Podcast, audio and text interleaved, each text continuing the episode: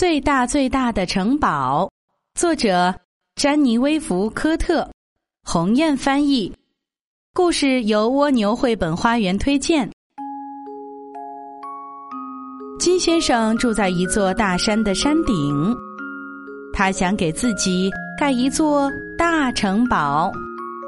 金先生喜欢大的东西。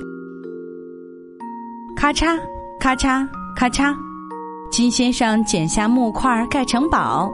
他忙忙碌碌剪了又剪，没有注意到山被剪出了一个个大洞。咔嚓，咔嚓，咔嚓，金先生的朋友们跑来问：“这是什么声音？这些洞是怎么回事？”要用这些木块做什么？金先生忙得晕头转向，根本没听到朋友们的话。一块又一块垒上去，他的城堡渐渐变大，越来越大。金先生捡呐捡呐，把山都捡光了。盖呀盖呀，木块用完了，城堡盖好了。然后他停下来看着窗外，心里非常得意。咦，没什么景色可看了。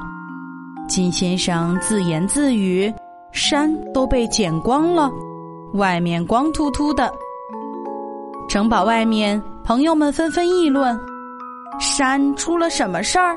小熊和小狐狸问：“呜，我睡觉的地方怎么不见了？”我最喜欢这里了，猫头鹰问：“花朵都去哪儿了？”麋鹿惊讶地说：“哦，以后我要去哪儿吃草呢？”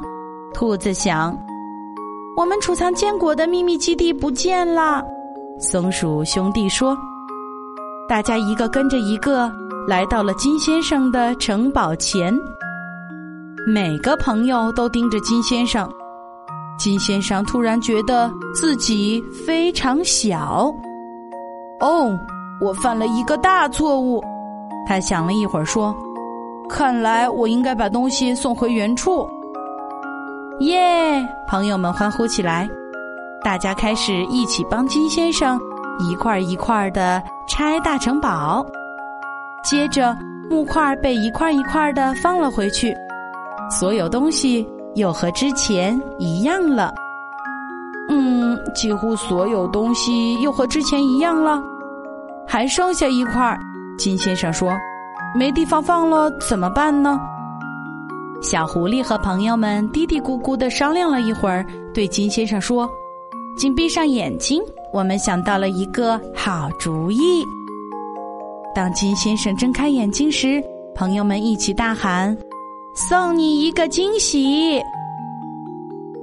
这个大木块被裁成了很多不一样的小木块，堆在金先生的房屋之上，变成了城堡的屋顶。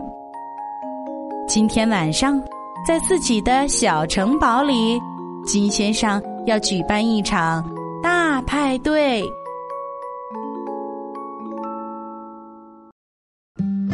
今天的故事由丸子妈妈讲述。如果你喜欢，欢迎添加丸子妈妈的公众微信号“丸子妈妈讲故事”。宝贝儿，我们该睡觉了。天上挂着小星星，耳边的陪伴最温馨。闭上眼，想象着自己住在美丽的童话。故事里，丸子妈妈讲故事。